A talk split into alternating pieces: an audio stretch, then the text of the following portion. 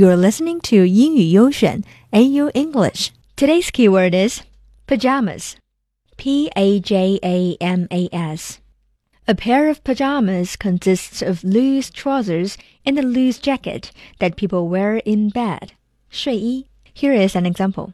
At bedtime, I take off my clothes and put on my pajamas. 睡觉时，我会脱掉衣服，换上我的睡衣。今天为啥要说睡衣呢 ？do you wear pajamas at bedtime or do you sleep naked? Pajamas or naked, it is a question. It is debatable. So, let's talk.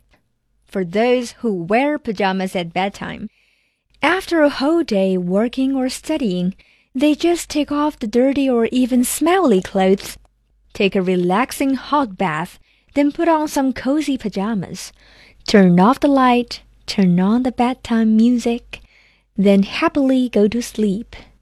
It is probably the happiest moment of the whole day. 脱去不便的衣服，穿上舒服的睡衣，躺进软软的被窝里睡觉，简直太美了，有木有？And you don't need to worry if something happens in the middle of the night because you have your pajamas on. With the cozy pajamas, you can do anything you want.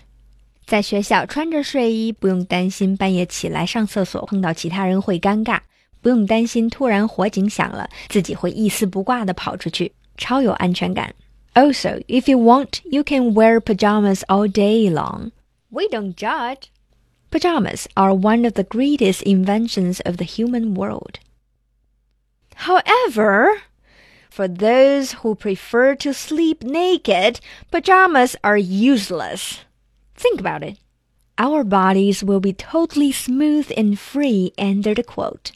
It is so, so natural and so comfortable. If we turn over in our sleep, our bodies never feel disturbed by the pajamas. Freedom! And it can be very good for blood circulation, which is very healthy. Our quilt really feels like a mother's womb, nice and warm. Are we born with pajamas or clothes? Course not. 我们说不穿睡衣，并不是不能在床边准备一些衣服，即使火警突然响了，抓起衣服来还是可以的。比如我们的手机都会放在床边吧？难道有火警你会不拿床边的手机吗？Also, if you want, you can wear pajamas all day long, but you could sleep naked all night long. Sleeping naked might be one of the best ideas that human beings ever came up with. So, what's your choice? Pajamas or naked? Tell us on our WeChat. Search for AYO English, AYO English. 更多精彩的节目，记得订阅我们在喜马拉雅的专辑哦，这样有更新的时候，你就会第一时间知道啦。Talk to you next time.